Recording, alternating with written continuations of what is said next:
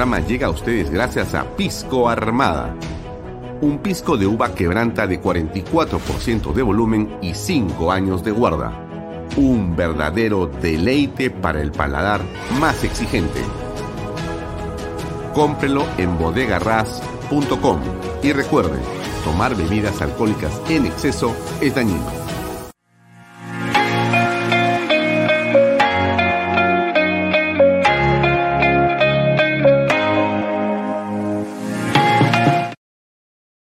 Coldwell Banker Realty Bienes Raíces.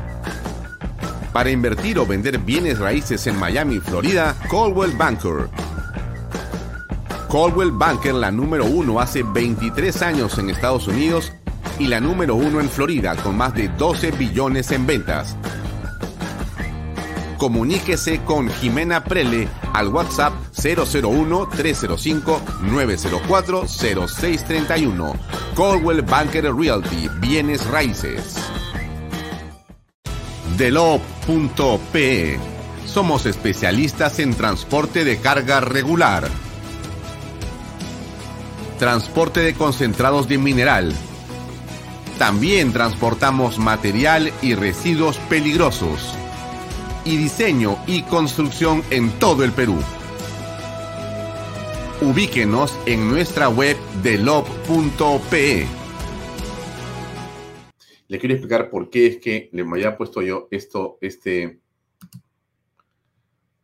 bloque, ¿correcto? Para explicarle que tenemos este bloque estelar.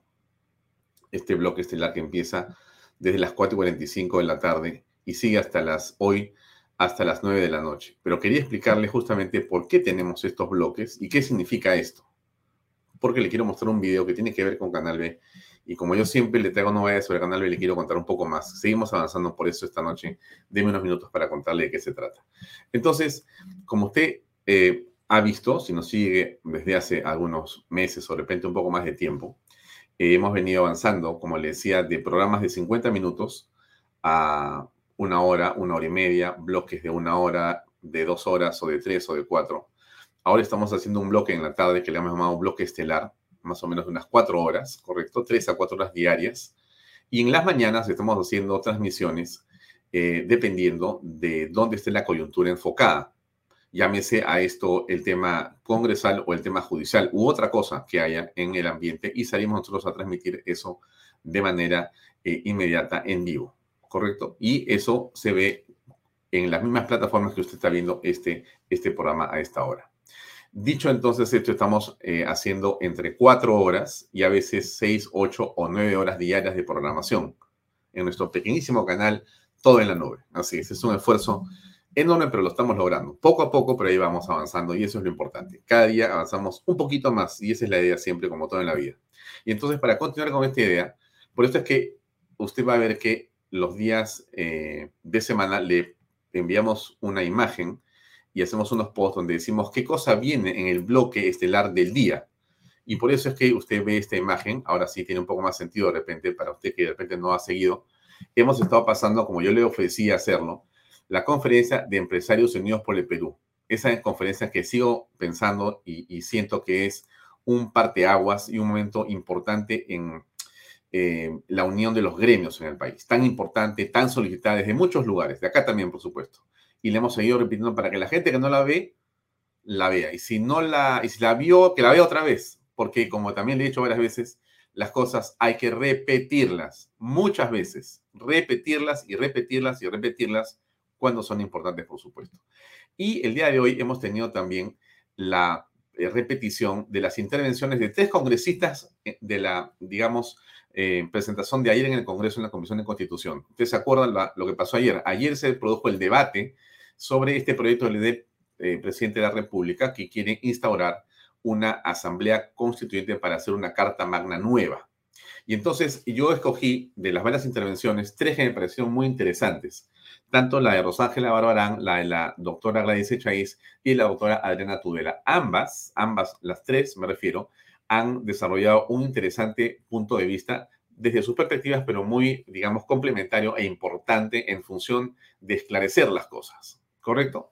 Después hasta el programa de eh, El Oso Santillana, esta eh, intervención del padre Omar Sánchez Portillo, eh, que a mí me parece tan importante repetirla. Disculpe usted que parezca una persona un poco rara que repito, repito las cosas, pero yo insisto que hay mensajes en esta coyuntura que se pueden perder. No sé si me explico. Porque hay tanta información, amigo y señora que me ve, hay tanta información que a veces lo que, creemos que tiene más relevancia por efectos de la avalancha de notas se va perdiendo. Yo rescato aquello que puedo encontrar que es lo más interesante e importante y lo trato de poner aquí en Canal B para repetirlo y repetirlo y repetirlo. Y lo seguiré repitiendo. Porque creo que es la manera en que estos medios digitales, y esa es la, idea siempre de Canal B cuando lo construí, era hacer esto que le estoy contando. Repetir cosas que son importantes y que a veces en la vorágine de información uno no tiene como en los medios, eh, digamos, tradicionales, encontrar un audio o encontrar un video es muy difícil. Está, se encuentra, pero nosotros tratamos de ponerlo a disposición inmediatamente para que usted lo pueda ver en las versiones distintas. ¿no? Entonces está ahí, lo hemos pasado en el caso del padre Omar varias veces y seguiremos haciéndolo hasta que conversemos con él y lo traigamos aquí para poder conversar si es que él tiene, por supuesto, eh, a bien hacerlo. Y eh, el día de hoy, solamente para que sepa, también tenemos eh, una entrevista muy interesante, estoy seguro que va a ser así, que es con Graciela Villasís. Graciela Villasís, para los que no saben, déjenme presentarla. Todavía no voy a comenzar con ella. E, e, eso va a estar acá a las 7 y cuarto, falta media hora, pero quiero igual hacer una introducción de eh, nuestra invitada esta noche. Ella es periodista, jefe de la unidad de investigación del diario Comercio. Estoy leyendo la información que está en, en la página web del Comercio. Es periodista con 21 años de experiencia, jefe de la unidad de investigación del comercio desde el año 2017 especializada en temas de corrupción como Lava Jato. Trabajó como reportera en los programas periodísticos de la televisión Cuarto Poder, América Televisión, La Ventana Indiscreta y Periodistas Latina y Canal N, Diario Liberación, comunicadora de la Universidad San Martín de Porres. Muy bien, ella es Graciela Villasís. Nos va a acompañar el día de hoy para conversar. Eh, el título de la, eh, digamos, conversación o del programa de hoy le he puesto yo de esa manera, investigaciones sobre el presidente Castillo o al presidente Castillo. Obviamente, ella, si usted entra a la página del comercio y mira qué ha hecho y qué ha escrito Graciela Villasís en las últimas semanas, están esos artículos, encontrará una enorme variedad de cosas vinculadas de muchas perspectivas a lo que ha pasado y pasa con el presidente de la República.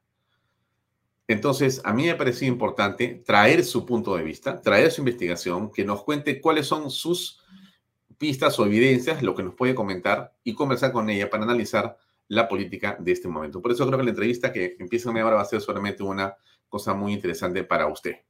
Y no se olvide que hoy día también tenemos el programa Continuamos, Continuamos, Continuamos, y va a estar también eh, Pepe Pardo con reflexiones después de Vaya Talks y va a estar ahí con Lucas Gersi y con Fernando Sillones. Ya no tengo que presentarlos a ninguno de los dos, porque usted lo conoce perfectamente. Lucas está en todas partes como debe ser, porque tiene que impulsar este enorme meeting y movilización que va a ser el día sábado, ¿no es cierto? A la que esperamos estar e ir todos y que también acompañe a Lucas. Y en realidad no es de Lucas, es del Perú, ¿no es cierto? Este, este evento contra la constituyente de em, señor Pedro Castillo y compañía. Y Fernando Sillonis, que tampoco necesita una presentación, tiene un programa aquí, aquí donde estamos, que es Información.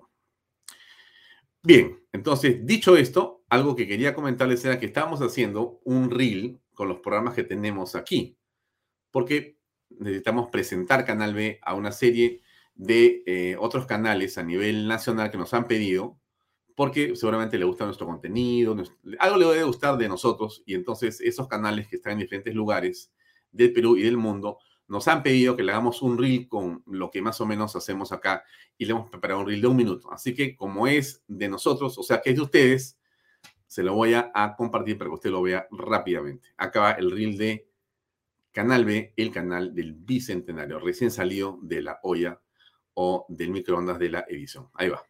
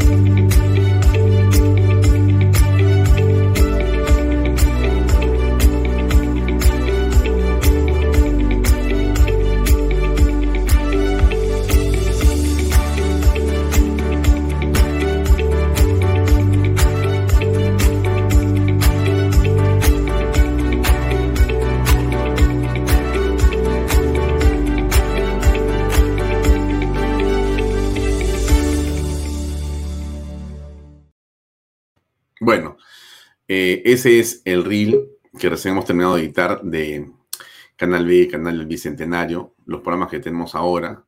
Esperamos que ese reel se multiplique, no sé, por el doble o el triple en los próximos meses y tengamos muchos más programas. Seguramente será así con el apoyo de ustedes. Y bueno, a mí me hace muy feliz, espero que usted también comparta con nosotros nuestro entusiasmo por hacer y tratar de hacer lo posible por hacer una mejor televisión para usted, ¿no? Usted sabe que en este esfuerzo que uno hace, uno no trabaja para uno, uno trabaja para las personas. Y lo digo con sinceridad, uno trata de hacer lo mejor posible cada noche para que usted, donde sea que esté, encuentre un espacio, un camino de reflexión. Es lo que yo siempre le pido a las personas. Eh, si el canal sirve para eso, sirve para todo. Ahora bien, el día de hoy, eh, Marcial Vilela, que es un periodista muy conocido, no en esta casa, sino en otra casa, en la casa de PBO con Batters. Bueno, pero eh, consiguió una nota que es impresionantemente buena. No le he visto mucho en el canal eh, de Batters, de repente sí la... Bueno, yo no veo el programa de Batters con toda franqueza. dicho sea paso, hoy día voy a estar donde Batters en la noche como invitado, ¿no? Pero eso por otra razón me he invitado. Pero voy a estar en la noche ahí para hablar de política, creo. Creo, no sé de qué será, pero voy a estar en la noche con Philip Batters en Combaters. Pero lo que le decía es que este, estaba en N cosas y encontré este video que le quiere poner a usted, que es muy interesante, de Marcel Vilela. ¿Quién es Marcel Vilela? Bueno, yo, quizá Marcel Vilela no sabe, pero yo soy hinche Marcel Vilela. Es un reportero eh, de PBO, ¿no? Trabaja con Philip Butters. Y, y Marcel Vilela hace notas, para mí, hace notas muy importantes, ¿no? A mí me gustaba mucho la de las mañanas que hacía él este, en los mercados, porque se notaba que tenía una habilidad y un conocimiento muy preciso sobre la culinaria popular. Pero también lo he visto en la faceta reportero callejero, que es una cosa que a mí me apasiona y que lo hace muy bien. Y siempre anda metiendo pues un poco de sal y pimienta en sus preguntas. Y eso me parece que siempre agrega un poquito más a a veces nuestra gris, eh, digamos, este, manera de preguntar. Bueno, entonces la cosa es que encontró un personaje muy interesante. Se lo pongo yo porque dura un minuto y usted también va a disfrutar como yo seguramente de esta entrevista de Marcial Vilela. Es de PBO. ¿Constituyente? Solamente voy, estoy acá en el Congreso para presentarme a la Comisión de Fiscalización. No voy a dar declaraciones. Muchas gracias. ¿No, se arrepiente después de tantas muertes que durante el gobierno de señor Vizcarra se escondieron? Voy a, estoy acá para presentarme a la Comisión de Fiscalización. Estoy en plena sesión soy concentrada en eso, así que muchas gracias. Usted manejó el dinero, los peruanos. ¿Hubo o no malversación de fondos? ¿Qué hay de las denuncias que están en su contra? Como le digo, estoy en la comisión de fiscalización respondiendo todas las preguntas que van a hacer los congresistas sobre el tema. Muchísimas gracias. Estamos en simulacro, así que hay que, hay que prestar atención a las tenemos que prestar atención. A ¿Por qué ustedes apoyaron un gobierno que hoy nos ha dejado esta herencia? Estamos ya viviendo un país al estilo Venezuela, como un comunismo. ¿Qué le parece a usted? Como les digo, estoy solamente en la comisión de fiscalización, estoy concentrada en eso y creo que tenemos que tomar atención a las indicaciones que den porque estamos en pleno simulacro. Bueno, es la eh, doctora Alba, ¿no? La ex ministra de Economía, ¿no? esta joven promesa promesa porque cuando la presentaron no se le podía decir ni una palabra a esta dama. Ustedes recuerdan, ¿no es cierto? Cuando ella era ministra de Economía cuando apareció y cuando salió a la palestra, no podías ni mirarla. Porque si tú le decías una palabra, eras porque eras misógeno, machista, en fin, todas las cosas que te pueden decir para defender, digamos, lo que no tiene sentido, ¿no? Porque ese no es el punto. Cuando uno está en política, ¿no es cierto? Uno tiene que ver los temas argumentales, argumentativos. No, no, no estamos para estar viendo si son hombres o mujeres, grandes o chicos, ¿no? Eso es realmente pues absurdo. Pero era, ese es el tenor de la defensa en torno a esta señora, ¿no?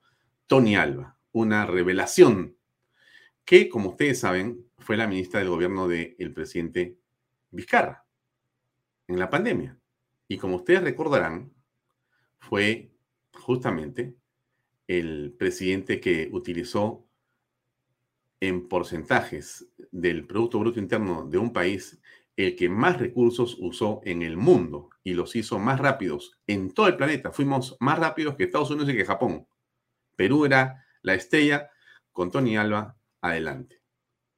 realmente impresionante lo que vimos los peruanos. Todo el mundo se quedó en silencio y nadie podía ni siquiera levantar una ceja para decir que algo estaba mal, porque eso era evidentemente, eras fujimorista, eras aprista, eras golpista, eras todas las pestes, eras la pandemia, o sea, tú eras COVID prácticamente.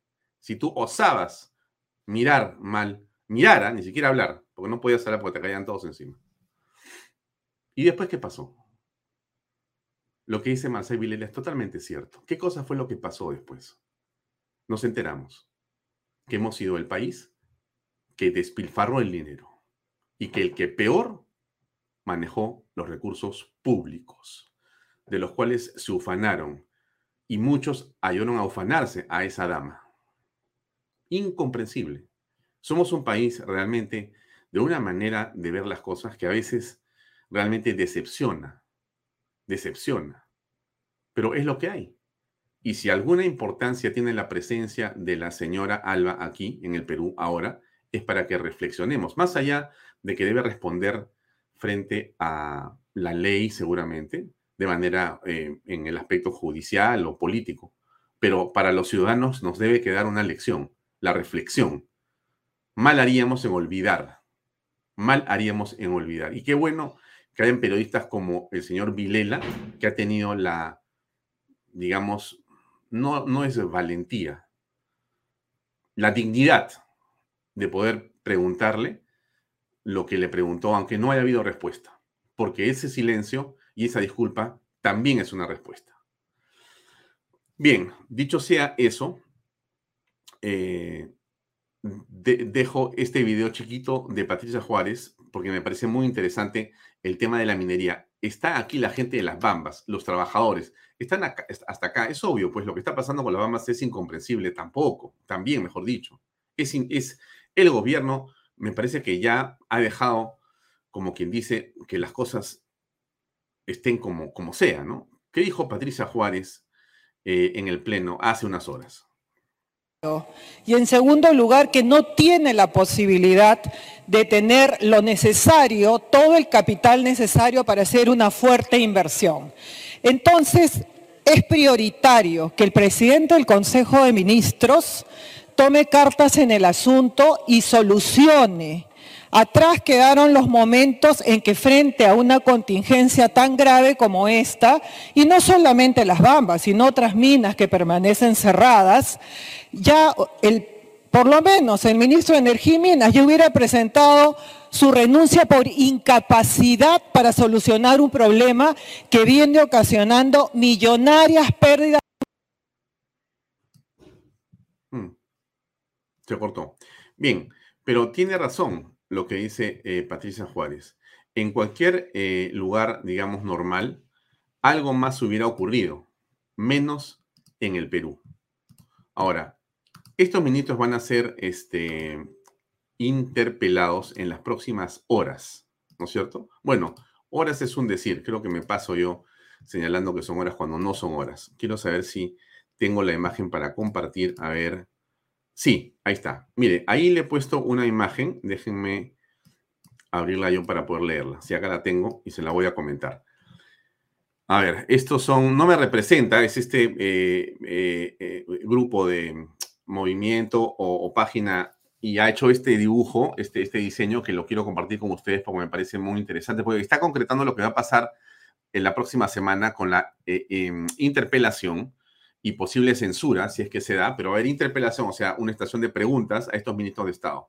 Aníbal Torres, que es presidente del Consejo de Ministros, Alfonso Chavarri, que es ministro del Interior, Carlos Palacios, ministro de Energía Minas, al que se refiere Patricia Juárez, y Betsy Chávez, que es ministra de Trabajo.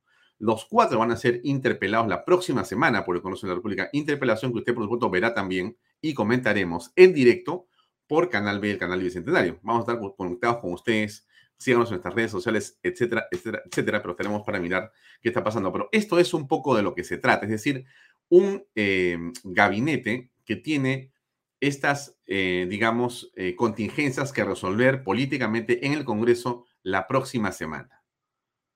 Por esta y por otras razones. En el caso de Aníbal Torres, por la orden de inamovilidad del 5 de abril. Como ustedes saben, nos encerraron, sin ninguna explicación.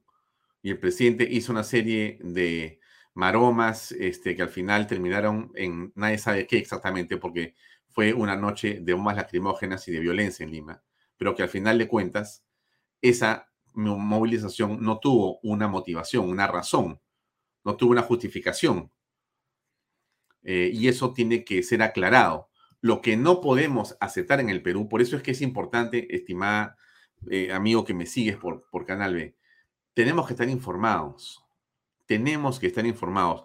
Porque esto que está pasando en este momento no puede ser olvidado, ni en el caso de la señora Tony Alba, ni en el caso del señor eh, Aníbal Torres con el 5 de abril que nos han eh, construido hace unos días.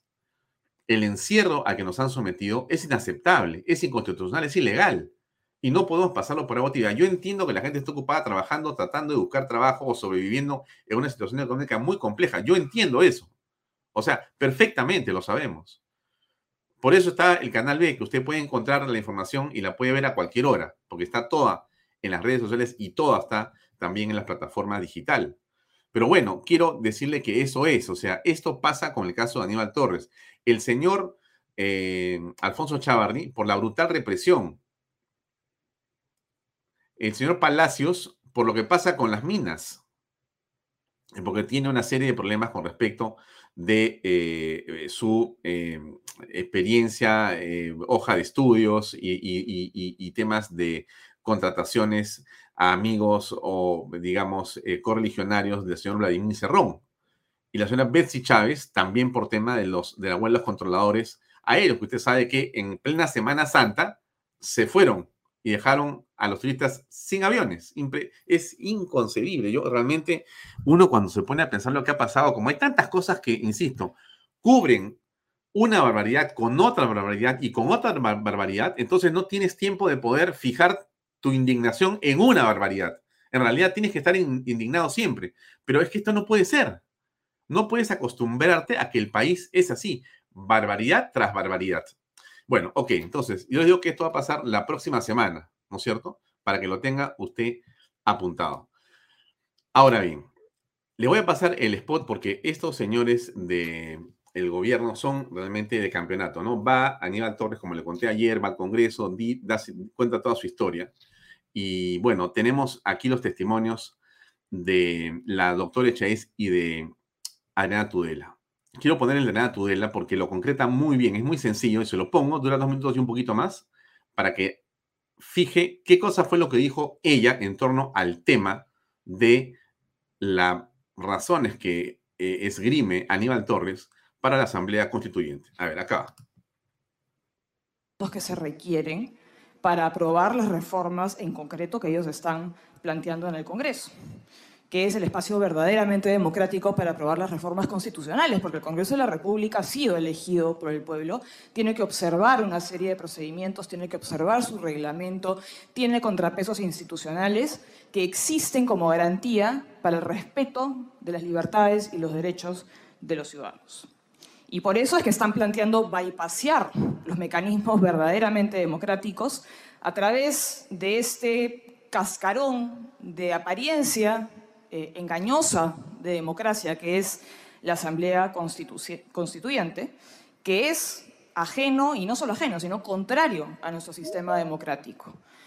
Y por eso es que el artículo 32 de la Constitución, sobre el cual este gobierno, eh, digamos, fundamenta esta propuesta de Asamblea Constituyente, que, digamos, regula eh, la participación ciudadana, contempla expresamente una prohibición.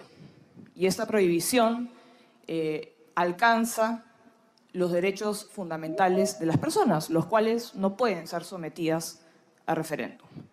Porque los derechos no se pueden someter a voto. No podemos permitir que los derechos de las personas sean definidos por las mayorías atropellando los derechos y las libertades de las minorías.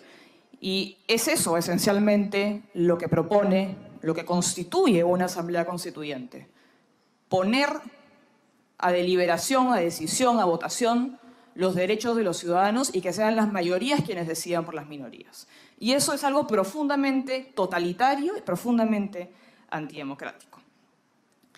Así que, nuevamente, agradecer la franqueza y la honestidad con la cual han revelado cuál es la verdadera intención detrás de este proyecto. Y nuevamente creo que, también están revelando, eh, digamos, el precario concepto de democracia que tienen. La democracia no es solamente votar, no es solamente acudir a las urnas. De lo contrario, podríamos afirmar que Nicolás Maduro es un demócrata insignia. Muy simple, muy sencillo, pero categórico. La doctora Echaíz dijo lo propio. Escuchemos un fragmento, por favor. Dice el señor presidente del Consejo de Ministros que eso se justifica, que esta reforma se justifica para cambiar eh, estas, eh, las normas monopólicas que contiene la Constitución y la teoría de los eh, la teoría de los derechos adquiridos. Sin embargo, yo quiero leer el artículo 61 de la Constitución en su integridad. No lo digo yo, lo dice la norma de normas, la norma normorum. El Estado, el Estado facilita y vigila la libre competencia, combate toda práctica que la limite y el abuso de posiciones dominantes o monopólicas. Ninguna ley ni concertación puede autorizar ni establecer monopolios. Eso está prohibido y regulado en la Constitución. Está prohibido y regulado. Pero Castillo, Cerrón, Aníbal Torres y todo su equipo quieren hacer creer a un grupo de peruanos que no está regulado y que hay que volver a regularlo, que no está en la carta mana y que hay que volver a escribirlo. Todo lo que Aníbal Torres dice está y lo que no está, como los contratos ley, pueden ser modificados porque no tienen por qué ser cláusulas pétreas esas. O sea, un contrato ley puede ser modificado con una enmienda constitucional con 87 votos para adelante.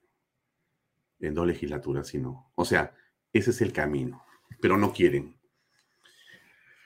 Y hacen todo lo que puedan, ¿ah?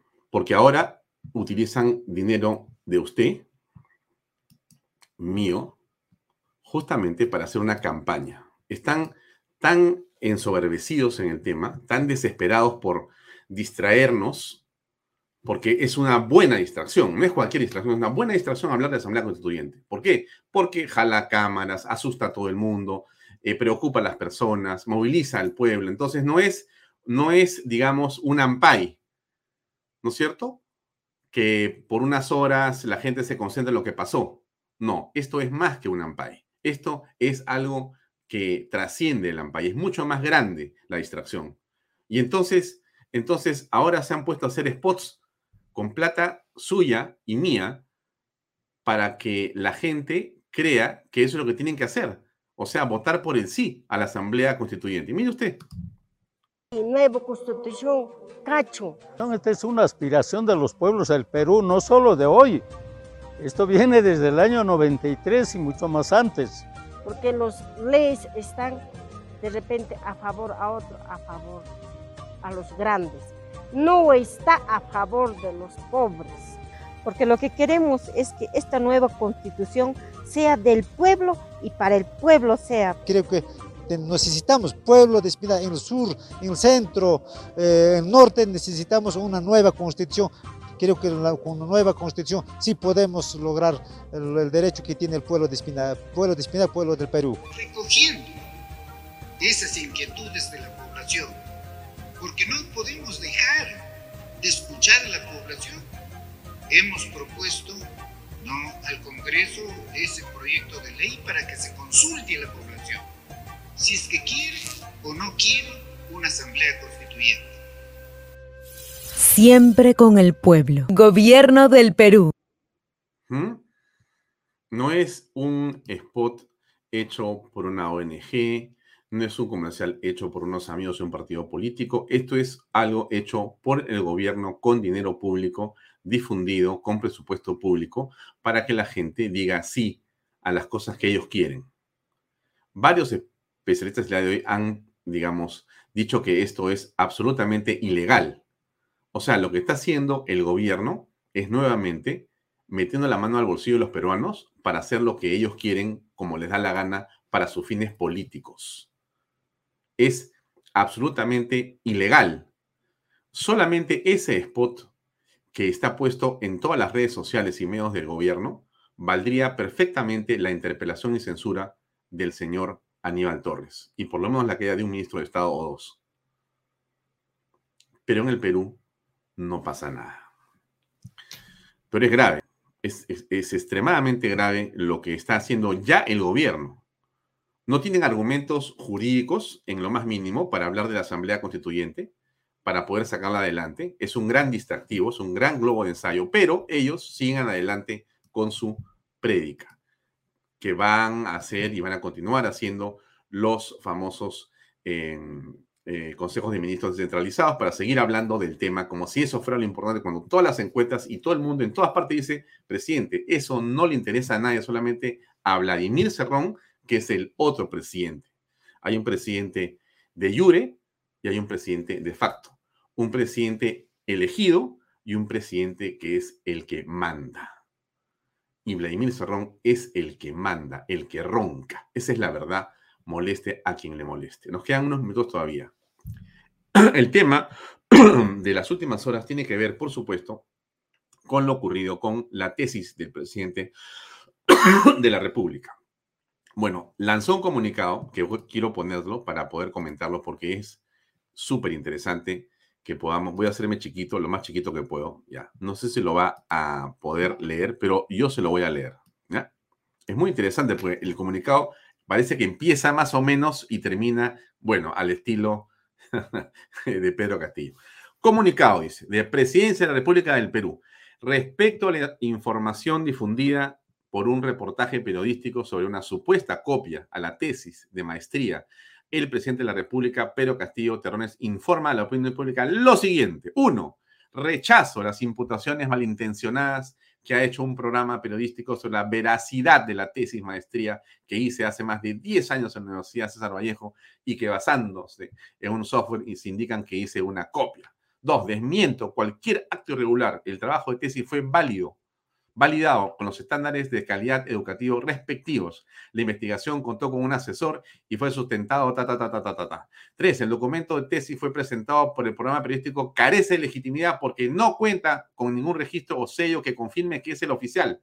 Esta denuncia es de tinte político y es parte de un plan desestabilizador. Cuatro, no he copiado ni adjudicado autoría de terceros, tal y como lo eh, eh, eh, forma, en forma irresponsable pretende hacerlo creer a la población. Cinco, es preocupante que la libertad de prensa y expresión se preste a intereses particulares. Ahí comienza, empieza ya otra cosa.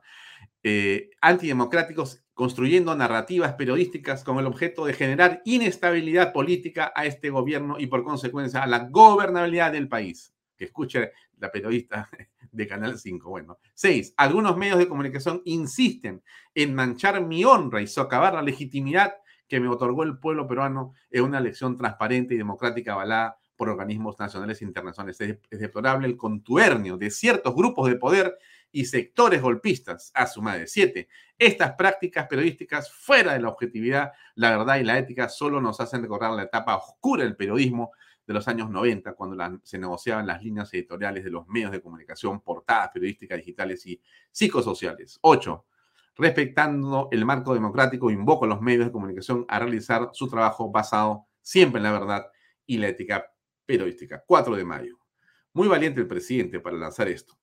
Eh, como ustedes saben, eh, el Tribunal de Transparencia y Acceso a la Información eh, le dio la razón a Vicky Zamora, la reportera del reportaje de Canal 5, y le ordenó a la Universidad César Vallejo que entregue, que entregue eh, la copia o el original de este, la tesis del presidente. Y la universidad eh, puso algo que después borró, pero que bueno, alguien capturó y está ahí, con eso termino esta presentación sobre este tema, aquí está lo que eh, entendemos es algo que no creo que sea desdicho, pero que ante el pronunciamiento de la presidencia, la UCB, o sea, la Universidad César Vallejos, aclara que la tesis entregada al programa Panorama es una copia fidedigna del original que en los archivos de la universidad, con lo cual se cayó la tesis del abogado del presidente que decía que la copia Panorama, el programa Panorama, era falsa o era una copia que no tenía ningún sello, ni firma, ni nada, que había sido tomada o vaya a saber Dios de dónde.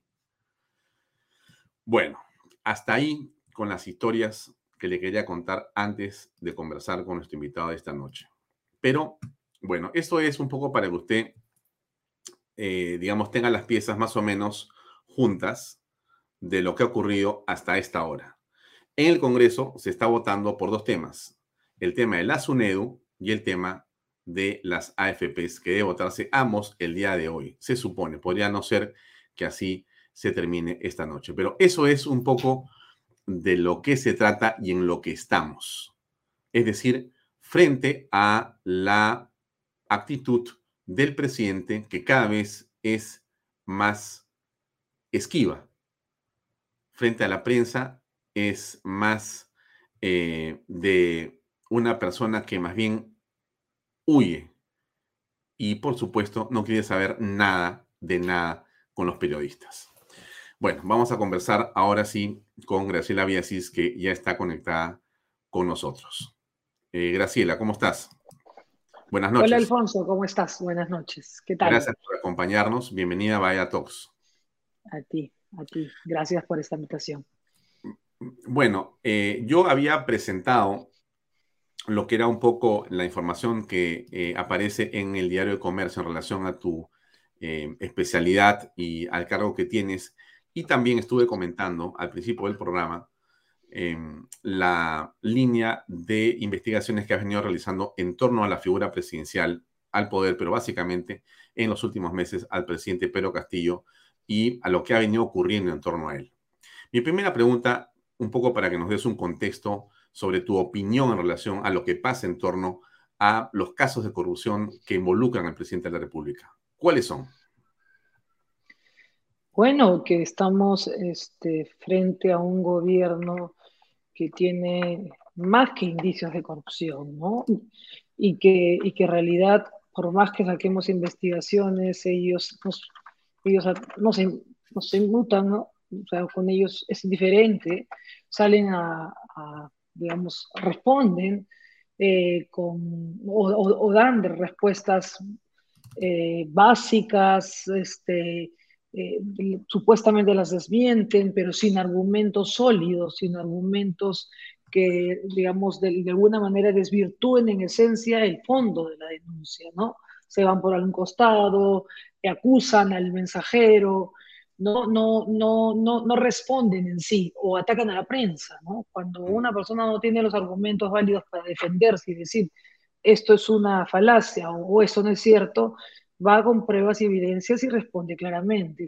Pero cuando no las tienes, atacas, atacas ¿no? a la prensa en general o te haces la víctima, como es el caso del señor Pedro Castillo y su entorno y su gobierno.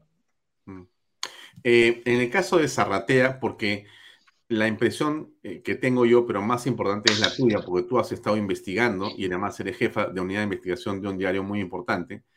Eh, Zarratea parece ser el punto eh, neurálgico de la corrupción del gobierno de Pedro Castillo o, no es necesariamente ahí donde han mirado tus investigaciones? Bueno, Zarratea es uno de los puntos importantes o neurálgicos, perdón, porque es pues este, es la, la, oficina paralela del presidente, ¿no? Donde hacía supuestamente negocios. Pero yo creo que él ha dejado, él y su familia, su entorno ha dejado rastro por todos lados, ¿no? Tanto también dentro del Ministerio de Transportes y Comunicaciones, en la misma casa del ex ministro de Transportes y Comunicaciones, donde, no, no, donde ya un, colaborador eficaz también ha señalado que fue allí donde se le nombra al que fue gerente de obras, al que recibe una coima. por ejemplo, eh, este colaborador relata cómo eh, Fray, Fray Vázquez este, eh, el sobrino del presidente junto con el ministro de Transportes y Comunicaciones y la persona que iban a nombrar el señor Villafuerte, eh, deciden, ¿no? Este, el nombramiento, la el direccionamiento de las licitaciones y cómo el señor Samir Villaverde, un empresario que nada tenía que ver desde la puerta del carro, estaba esperando eh, lo que se hacía, lo que no se hacía, ¿no? O sea, yo creo que ya no es un testimonio, son varios testimonios, son varias evidencias, nosotros vamos a sacar el fin de semana más evidencias. Eh, yo creo que, que en verdad me parece increíble que, que digamos, el, el, nivel de, el nivel ya, no sé, no sé, por decirlo de alguna manera, el, el, el nivel de, de, hartazgo, el nivel de, de, de tolerancia, mejor dicho, de, los que nos gobiernan es tal que, que es impresionante. En otras ocasiones, en otros eh, gobiernos, por una denuncia como, como estas que hemos hecho, ya estaría, la situación sería otra, ¿no? Sin embargo, a ellos, este, como dirían, no le entran balas. Y bueno, claro, tenemos un Congreso pues que no, no, no, no, no, no hace contrapeso, ¿no? ¿Por qué? Porque ellos también están coludidos mucho de esto, como los niños, ¿no? Y algunos pues tienen, este, están de aliados, ¿no? De manera subrepticia, y lamentablemente no hay un control político, ¿no? Entonces, ante eso, nosotros como periodistas lo que tenemos que hacer es persistir, persistir hasta que se conozca pues la verdad que yo creo que estamos cerca, ¿no? Estamos cerca porque han dejado tanta evidencia y, creo además que, que, cuando hay detenciones como las que ya se han producido a través de la fiscal César Narro, eh, me imagino y esperamos que 36 meses en la cárcel pues creo que nadie los desea, ¿no? Y entonces es un incentivo el que ellos declaren y se acojan a la colaboración eficaz. Ahora, eh, a ver, has dicho varias cosas que, quisiera eh, resaltar. Eh, una de ellas tiene que ver con eso que le has llamado de alguna manera persistencia, aguante, piel dura, ¿no? Que dices tú, en otra condición, esto hubiera sido ya un desenlace y ya había cambios profundos o del primer ministro, de los ministros o del propio presidente de la República, pero aquí no ha ocurrido.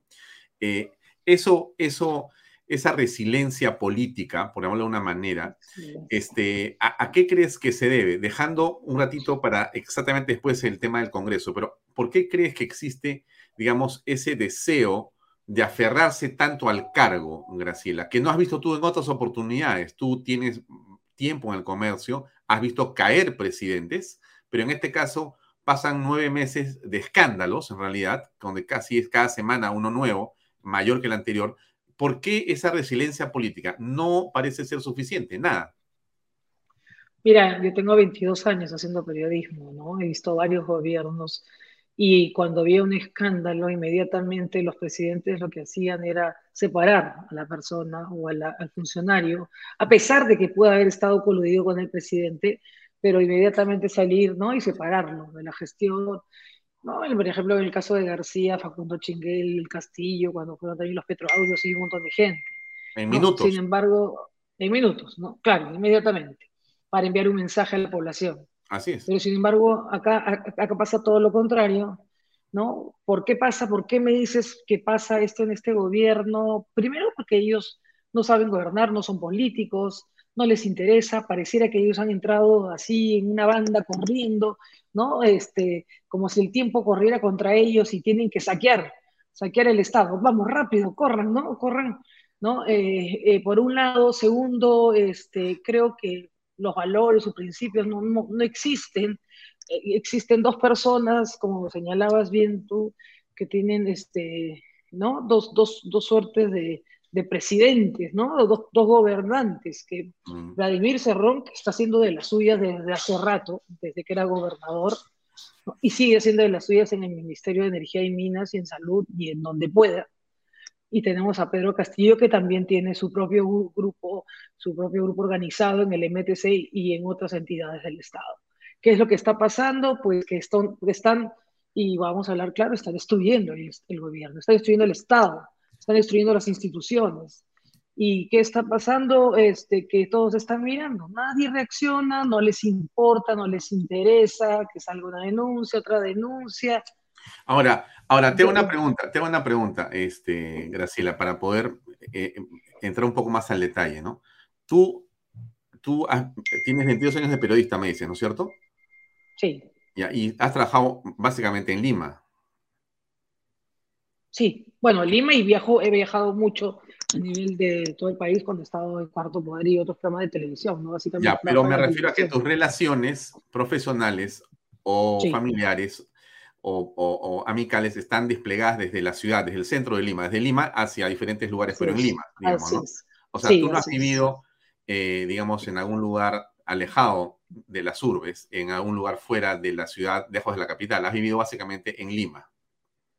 y tus relaciones están hechas y construidas acá. Ahora, ¿qué pasa? Te hago esa pregunta porque la impresión que tengo yo es que las relaciones de estas personas, entonces, si algo ocurre contigo, el impacto que tú tienes es un impacto citadino, eh, vinculado a tu grupo familiar o universitario o laboral, pero que está en la ciudad. Entonces, todos están vinculados aquí alrededor tuyo. ¿Qué pasa si el impacto ocurre más bien de lo que tú haces en Chota? Mira, no te importaría mucho, quizá, porque es en Chota. En Chota no te conoce nadie, ¿no es cierto? Entonces, es al revés, ¿no? Ellos han venido desde Chota y lo que ocurre en Lima me pareciera para tratar de encontrar alguna lógica en lo que pasa, que no les interesa, no les afecta porque ¿quién será pues el grupo de personas de estas que hablan en los, en los medios, que escriben, que, quiénes son los empresarios, quiénes son los periodistas, qué periódicos son estos? O sea, no conozco a nadie de estas personas, no me interesa lo que opinan. Entonces, me agarro del poder, porque eso sí sé, sé cómo quedarme con el poder, y no me importa para nada las relaciones no le interesa lo que pasa con el mundo que está vinculado a ellos porque no tienen ninguna vinculación, ni la esposa, ni los hijos, ni los amigos, y más bien ha traído a sus chotanos a gobernar. Es la impresión que me da. ¿No? Parece que fuera así. Bueno, pero es una lástima, ¿no? Porque se supone que él gobierna para todos los peruanos y, ah. para llegar a ser presidente no te eligen solamente los chotanos, ¿no? Entonces él llega, él llega supuestamente a reivindicar a los más pobres, que son bueno, todo en la mayoría de peruanos, ¿no? Entonces, eh, no debería ser ese el pensamiento tan primario, ¿no? Así es. porque no me conocen, no, él, gobierna para todos.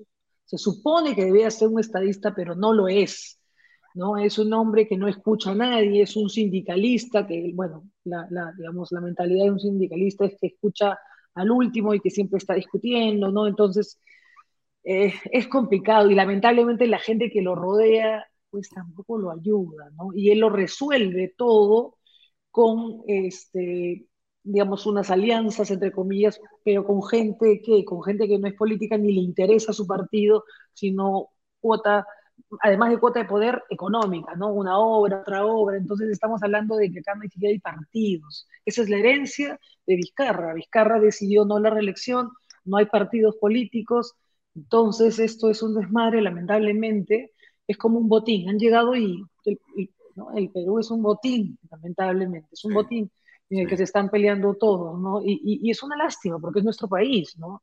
Y, tampoco nosotros tampoco podemos ser indiferentes y decir, ya, pues lamentablemente ya llegaron, hay que darle una vuelta. No, hay que seguir, hay que persistir y vamos a seguir hasta que, hasta que mostremos qué están haciendo porque también así, con, así como se desesperan, también hay torpeza. Yo creo que ha sido muy pronto todo lo que están haciendo, ha habido mucha torpeza y, bueno, esperemos que, el trabajo, este, no tanto del comercio como de los otros medios de comunicación, surten efecto, ¿no? Y, y, que sigamos en lo nuestro firmes, ¿no?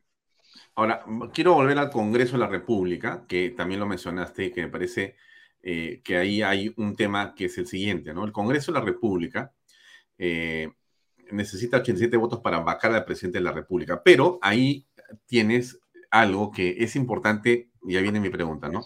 Si tú sumas la bancada de Perú Libre más la de Perú Democrático, que es la de Bermejo, o sea, la de Vladimir Valdemar Cerrón, o sea, la oficialista, más la de Bermejo, más la de, lo creo que se llama ahora eh, Perú Democrático, que es la, la, de, que antes era Junto por el Perú, o sea, la izquierda.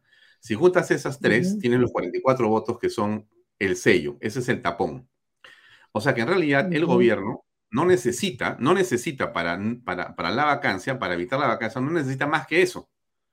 Claro, están ahí los niños, los sobrinos, lo que tú quieras, APP, AP, lo que, lo que sea, Podemos, los moraditos, en fin, pero nada de eso importa para efectos de quedarse con el poder, porque no va a haber vacancia, porque tienen esos 44 votos que son, si sumas y restas, necesitas, con eso ya no, no hay 87, no hay 87, con esos 44 votos. Entonces, eh, ¿cómo, ¿cómo crees que se tiene que operar? Porque tú dices, voy a tener, como todos escuchamos los fines de semana, más evidencias. Pero tengo 44 votos, dirá Pedro Castillo. Entonces no me vas a sacar. Así presentes lo que presentes, porque por último no veo televisión y no me interesa. Entonces, ¿hasta qué punto puede continuar eso, Graciela? Bueno, yo creo que frente a un escándalo mayúsculo, un escándalo ya, porque ya con ellos tienes que mostrarle prácticamente ya algo que ya no te deje, digamos, duda, porque ellos todo lo ven, todo, todo lo ven que no, que falta pruebas. A un escándalo, bueno, yo me imagino que la bancada de Juntos por el Perú reaccionará, ¿no? La señora este, Verónica Mendoza, pues cuando vio algunas cosas se comenzó a alejar, ¿no? Y comenzaron a decir en su partido que ya no eran aliados, ¿no? Sin embargo, siguen votando a favor del Sí, partido. a eso me refiero. o gobierno. sea, es lo mismo, ¿no? No, ¿No? es que nada. Sí. Bueno, yo, yo, yo, yo, nosotros tenemos fe de que salga algo fuerte, realmente fuerte, en el que ya no tengas la posibilidad de, de, digamos, de cuestionar ni la fuente ni la información, ¿no? Algo que sea una prueba absoluta, redonda y contundente, ¿no? Ya, pues, así, tipo Vladivideo, o sea, no hay más, donde no puede haber este, ningún, ningún, ninguna posibilidad siquiera de dudar.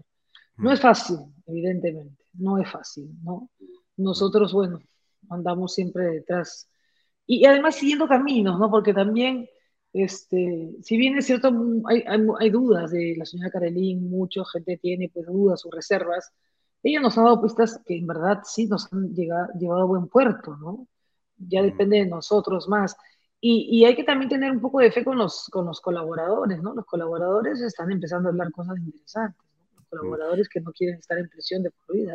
Mm, ya, yo quería justamente pasar a hablar de Karelín y después hablar de la prensa en general, ¿no?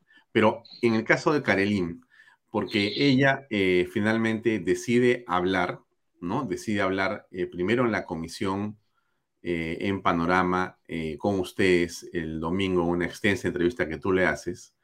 Pero la pregunta es, ¿qué impresión, porque eso es lo fundamental siempre en cualquier entrevista, tú eres una entrevistadora también, ¿qué impresión te dio? Tengo la impresión que ella sabe más. Tengo la impresión... Ah, se ha guardado cosas.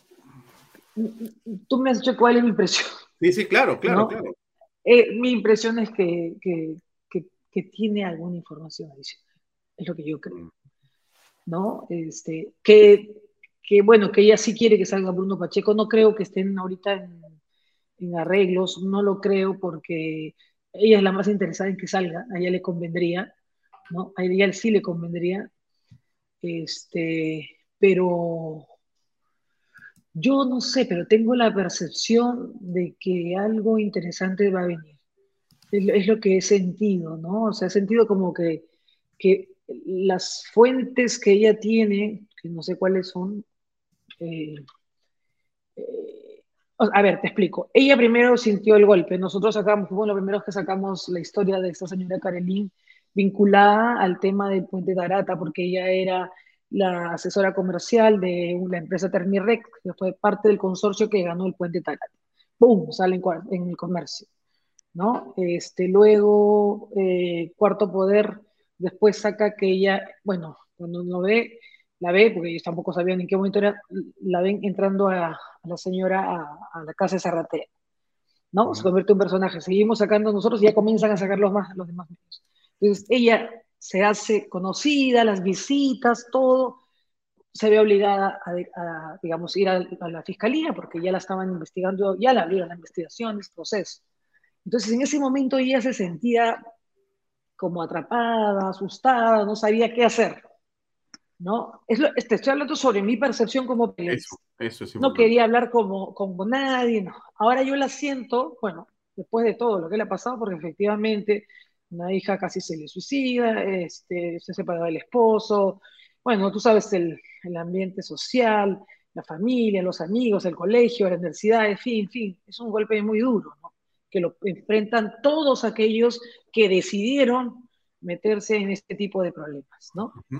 Lo que yo, yo siento es que, o sea, que ella está dando toda la información que tiene, pero que ya está un poco más tranquila y está empezando a buscar a aquellas personas que le pueden ayudar a conseguir la información para corroborar sus hechos, es decir, a sus propias, no sé, fuentes, contactos que la pueden ayudar. Porque en ese momento de desesperación al principio no piensas, no, piensas.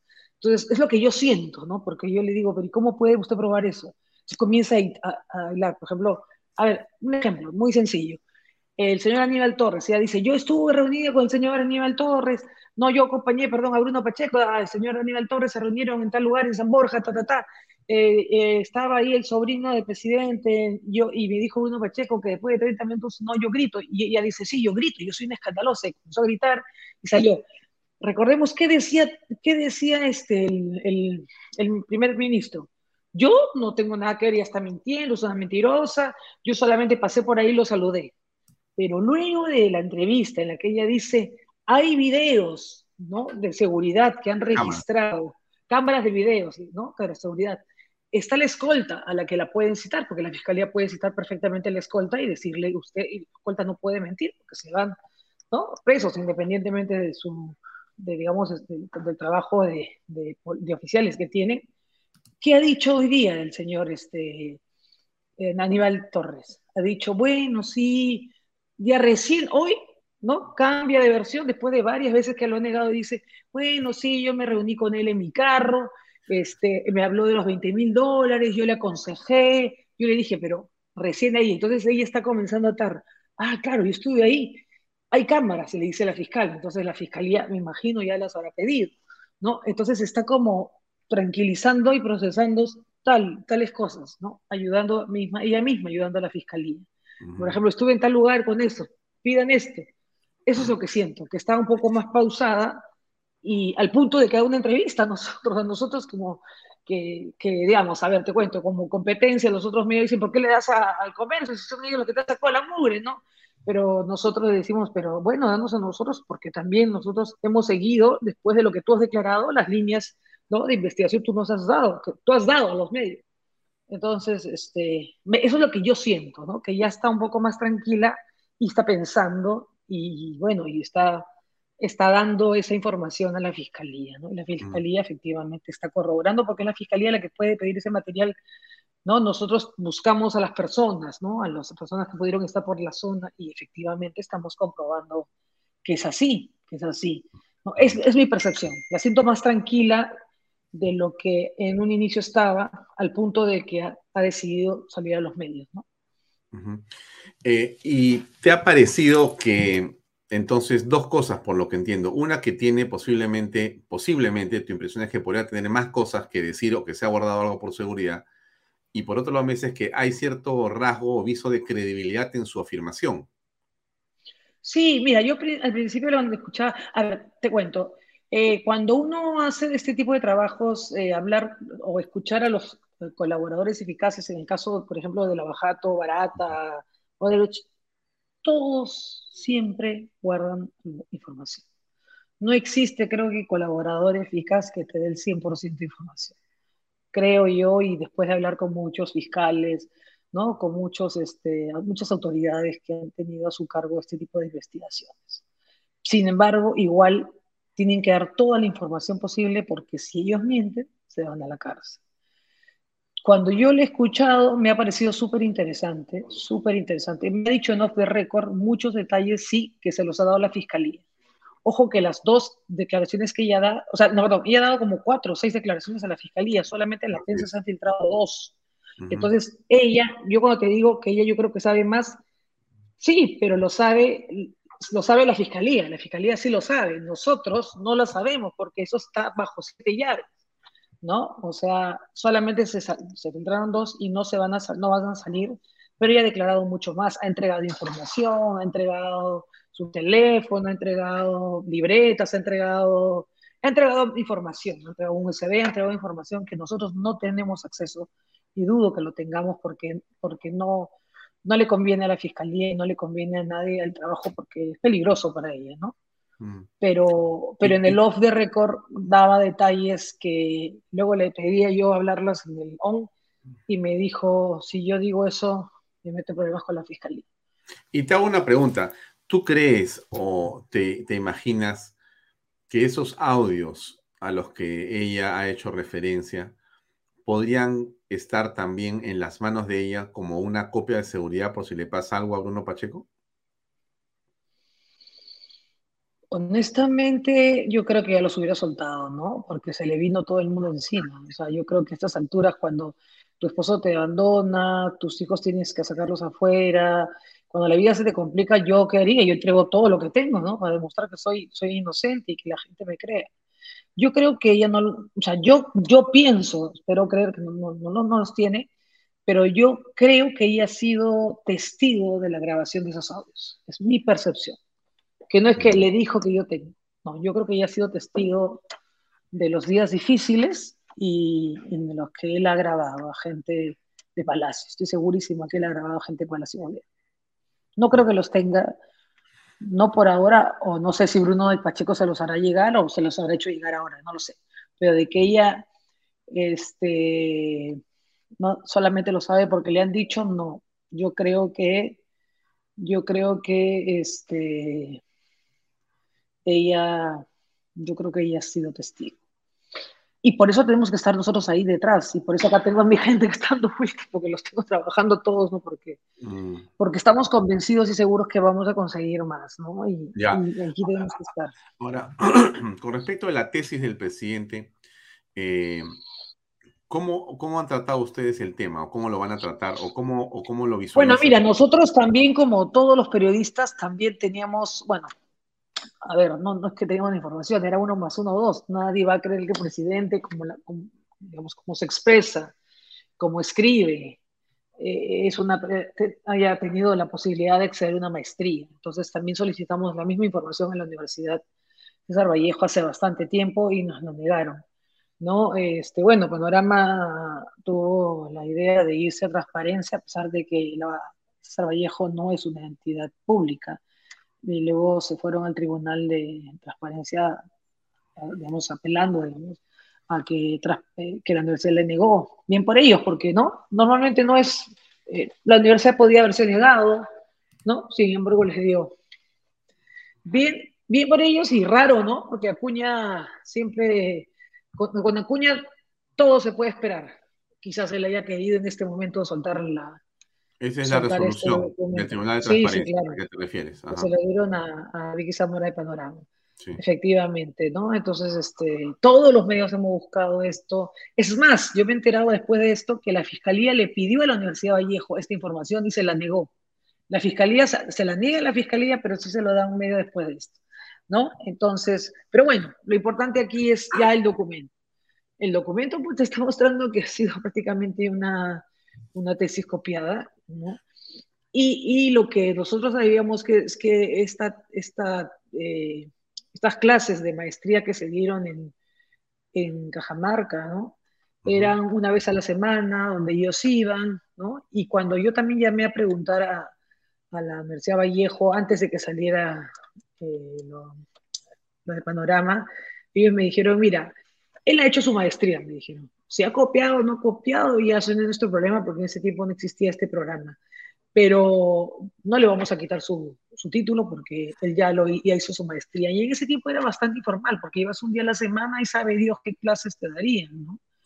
Entonces, más era un negocio, o sea, no había, no, pues no había un, cierto control de parte de, bueno, una suerte de SUNEDO, no, no, no existía.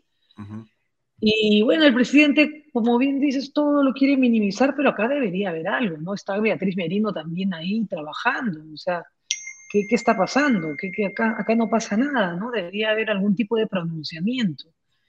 Pero, pero estamos en el Perú donde lamentablemente todo pasa. Y, y, y, ustedes como, como medio, porque son un conglomerado enorme, ¿no? Pero el comercio, básicamente, donde tú estás ahí, eh, están detrás de ese, ese tema, el tema de la tesis del presidente, o es un asunto que, digamos, como lo ha tocado Panorama, ya no lo van a, a seguir? No, no, lo estamos tocando, lo estamos tocando, no, no, no.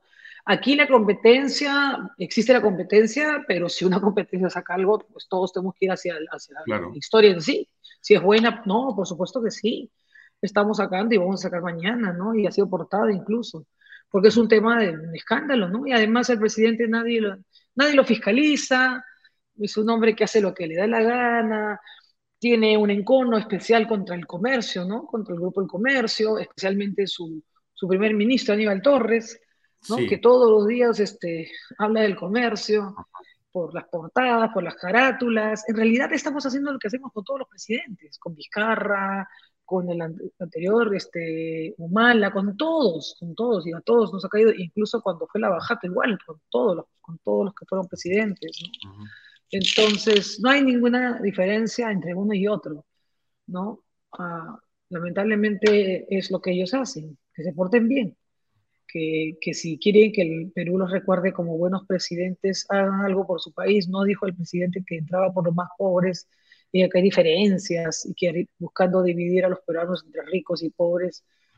Pues acá, acá más, él se está volviendo más rico y se ha olvidado de los pobres. Definitivamente. Ahora, eh, me gustaría hablar en lo que nos queda, que son unos 10 minutos más o menos, para conversar sobre eh, el rol o la relación entre que tú percibes como periodista eh, entre el gobierno, el Poder Ejecutivo y los medios de comunicación. ¿Qué pasa ahí? Y pongo una noticia de hoy de La República que dice lo siguiente.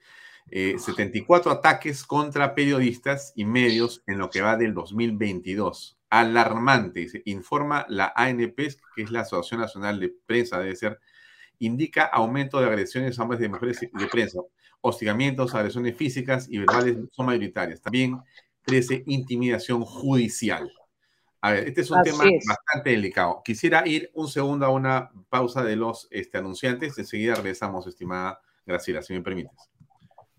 Invierta en terrenos en Paracas con los portales ubicados a solo 25 minutos del aeropuerto de Pisco y ahora a muy poco tiempo de Lima por la nueva autopista. Por eso los terrenos aquí se revalorizan rápidamente. Regístrese y aproveche las ofertas online. PBM Plus, proteínas, vitaminas y minerales y ahora también con HMB, recuerde, vainilla y chocolate. No olvide que el ejercicio favorece su sistema inmune y que una buena alimentación es su mejor defensa. Compre PBM en boticas y farmacias a nivel nacional. Para más información, visite la web pbmplus.p y sígalos en Facebook y en Instagram. Delop, especialistas en transporte de carga regular, transporte de concentrado de mineral, también transportan material y residuos peligrosos y diseño y construcción en todo el Perú. Entra a la página web de lo.p.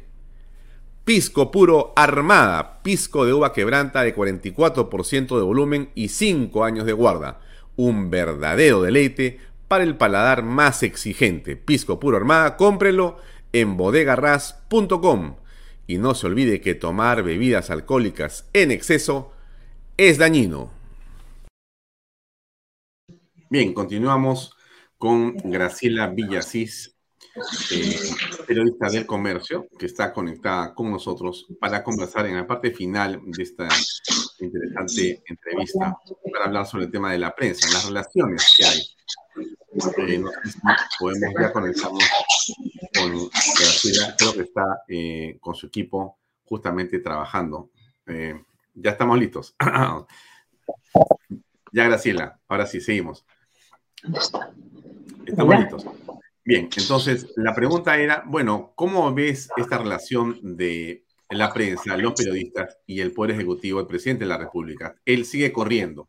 Bueno, ¿cómo, ¿qué percibes ahí? Bueno, es bastante mala, ¿no? Desde la campaña ya, ya sabíamos, eh, ya, aviso, ya avisorábamos lo que iba a pasar, ¿no? Que ya se veía que iba a ser una relación bastante tirante, eh, no, no permite que, que, nos acerquemos a él, él no quiere declarar porque no tiene argumentos de defensa, ¿no? Porque quien, quien se para, quien, se sabe o quien se siente seguro de lo, que, de lo que sabe, de lo que conoce o de que es inocente, responde tranquilamente, como siempre ha sido con todos los presidentes del Perú, ¿no? Sin embargo, esta es la primera vez que tenemos un presidente que, como bien has dicho, se corre, se corre, se corre y corre literalmente a veces, ¿no? Mm. Y hay un maltrato también de su personal hacia los periodistas, los reporteros que cubren el día a día. Un, un maltrato innecesario, porque, porque no, no se ha visto antes. Y para ellos ya es algo cotidiano. Luego ves a sus autoridades, a sus ministros, a sus eh, congresistas, ¿no? Atacando, insultando a la prensa. Ya se, ya se ve como algo, algo, algo, algo cotidiano, algo del día a día. Y es lamentable, ¿no? Lamentable porque nosotros lo que, lo que el trabajo de nosotros, los periodistas, es informar, informar y también darle el micrófono al presidente, a sus funcionarios, a sus ministros, para que ellos también nos den su versión, pero no su versión ¿no? desaforada, como suele darla el primer ministro, ¿no? siempre rabioso, siempre, ¿no? siempre desafiante y siempre este, dispuesto a, a, pelear. Eh, es lamentable porque, mira, vamos cuántos meses, ni siquiera estamos en el año y ya la relación es así. Y judicialmente también, siempre, bueno, sabemos que también se han abierto algunos procesos, eh, también este, amenazan constantemente con el tema de, de, la, de la, publicidad, ¿no? Eh, es un chantaje, una suerte de chantaje para los dueños de los medios. Bueno, nosotros como somos periodistas no vemos nada del tema económico, pero entendemos que eso es un mensaje para los dueños para que se asusten, se preocupen y, y se porten mejor, ¿no? Así que es un gobierno que ya más o menos imaginábamos que, que, podría pasar, ¿no? Es una pena lo que está ocurriendo, pero, pero bueno, no nos vamos a rendir, somos, como dices tú, hay que, esto es un tema de resiliencia, ¿no?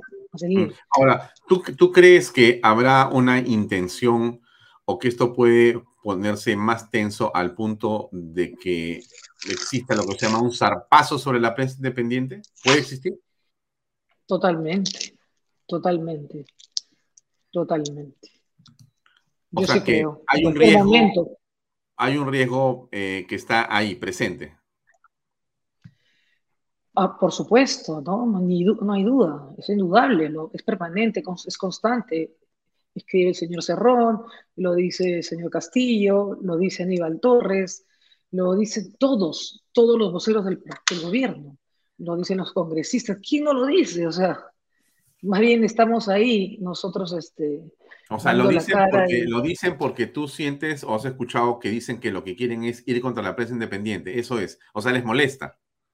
Les molesta, les molesta que, que la prensa sea incómoda al poder y ellos quisieran que haya una prensa eh, de alguna manera más consecuente con sus intereses, ¿no? Dócil. Pero dócil, una prensa dócil. Y, y lo que y no, hay, no existe eso, ¿no? Ellos no sé qué cosa quieren, ¿no? Ellos buscan, o quizás este, eh, ellos pensarían que, que, se iban a portar de otra manera, ¿no? Pero nuestro trabajo no es ese, ¿no? Nuestro trabajo es ser vigilantes, nuestro trabajo es cuestionar nuestro trabajo siempre es investigar, preguntarse por qué y, y están molestos.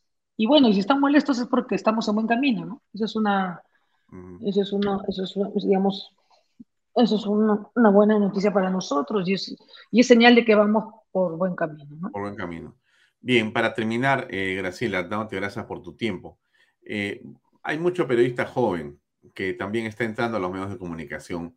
Tú has comentado hoy parte de tu experiencia y eso me parece muy relevante en el sentido de qué mensaje le podrías dar a esos jóvenes que están tomando el micrófono y que están en la mitad de esta batalla que hemos apreciado que es la más importante en los últimos años de un ejecutivo contra la prensa independiente. Y ellos están ahí con su micrófono y dicen, pero ¿y esta pelea qué, qué va a ocurrir acá? Bueno, ¿qué les recomendarías o qué reflexión podrías hacer para que ellos te escuchen?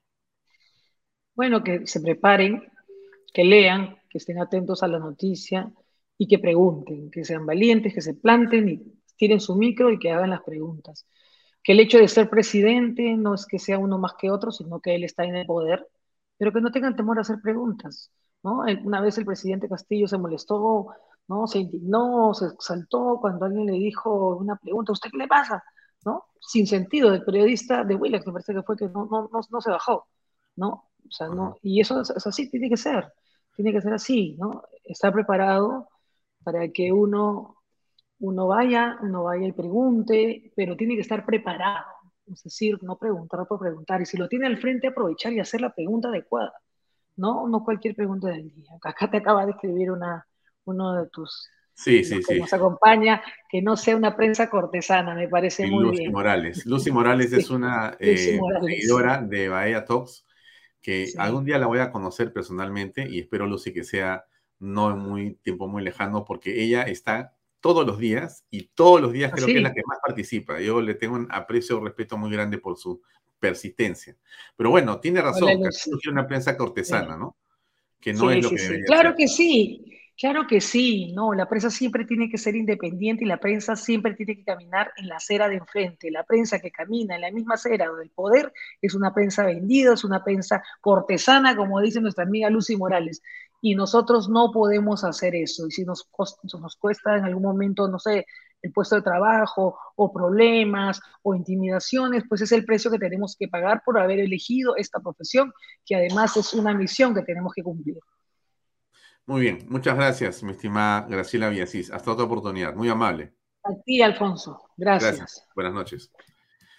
Bien, amigos, era la periodista del Diario Comercio, Graciela Villasís, que nos acompañó esta noche para conversar en torno a lo que ustedes han visto que es la coyuntura política, la coyuntura informativa, ¿no? Creo que ha sido muy interesante escuchar de su propia voz. Y ella hacía referencia a la importancia de el trabajo periodístico, ¿no? El hombre que tiene el micrófono en la mano, ¿no es cierto? El hombre que se desplaza, se despliega, ¿no? Y yo les voy a poner otra vez esta nota que obtuvo hoy Marcel Vilela de PBO, que me parece que hace perfectamente honor a lo que decía Graciela Villasís. A ver, veamos otra vez qué fue lo que hizo el incómodo Marcial Vilela, lo digo como una virtud, por supuesto, porque al poder siempre hay que incomodarlo. A ver, ahí va.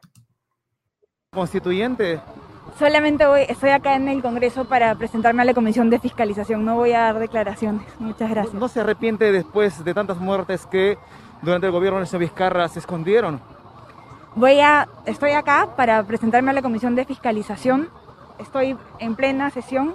Soy concentrada en eso, así que muchas gracias. Usted manejó el dinero los peruanos. ¿Hubo o no malversación de fondos? ¿Qué hay de las denuncias que están en su contra?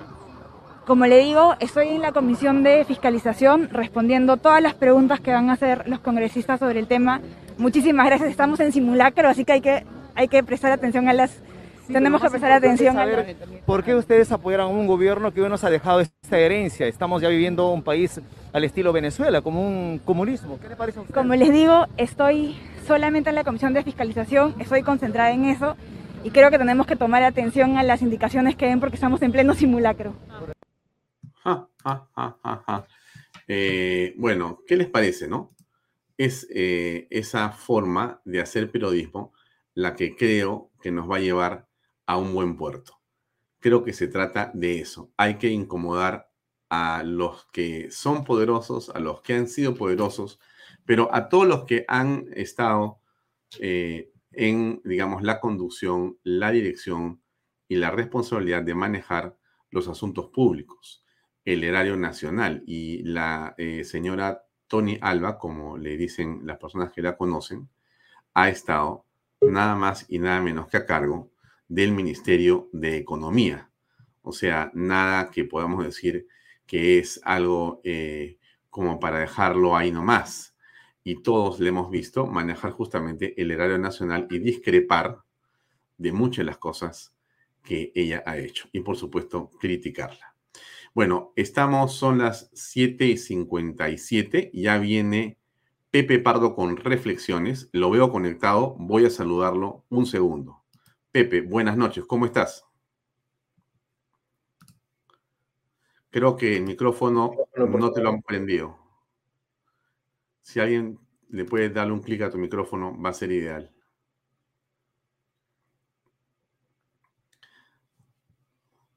Mientras Pepe se conecta, les pongo esto para que vean que lo que viene a continuación es eh, Fernando Sillonis y Lucas Gersi con Pepe Pardo en reflexiones.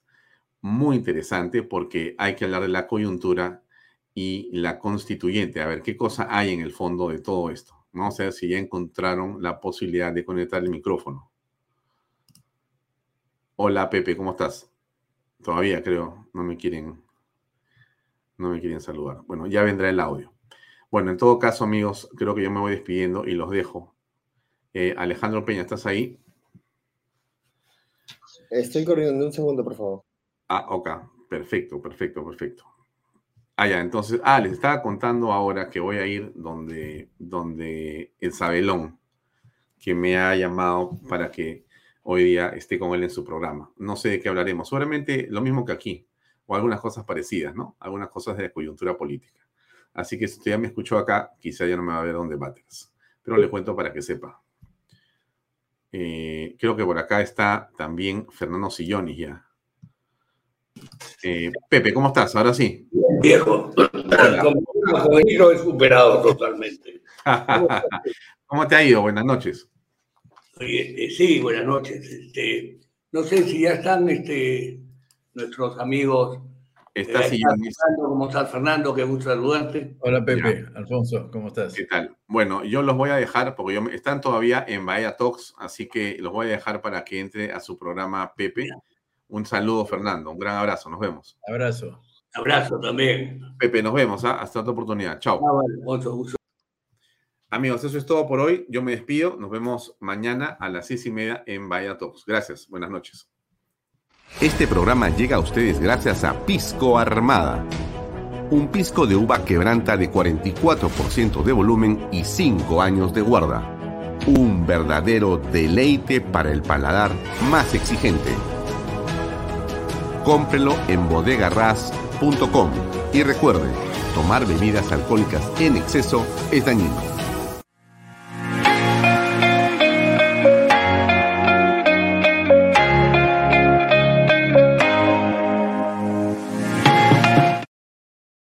Coldwell Banker Realty Bienes Raíces.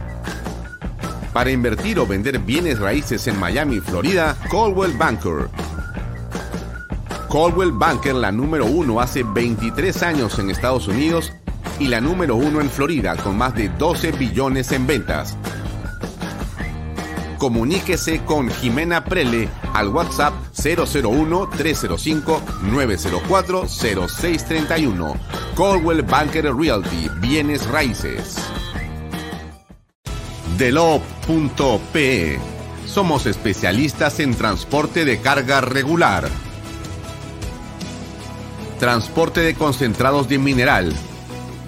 También transportamos material y residuos peligrosos y diseño y construcción en todo el Perú. Ubíquenos en nuestra web de lob.pe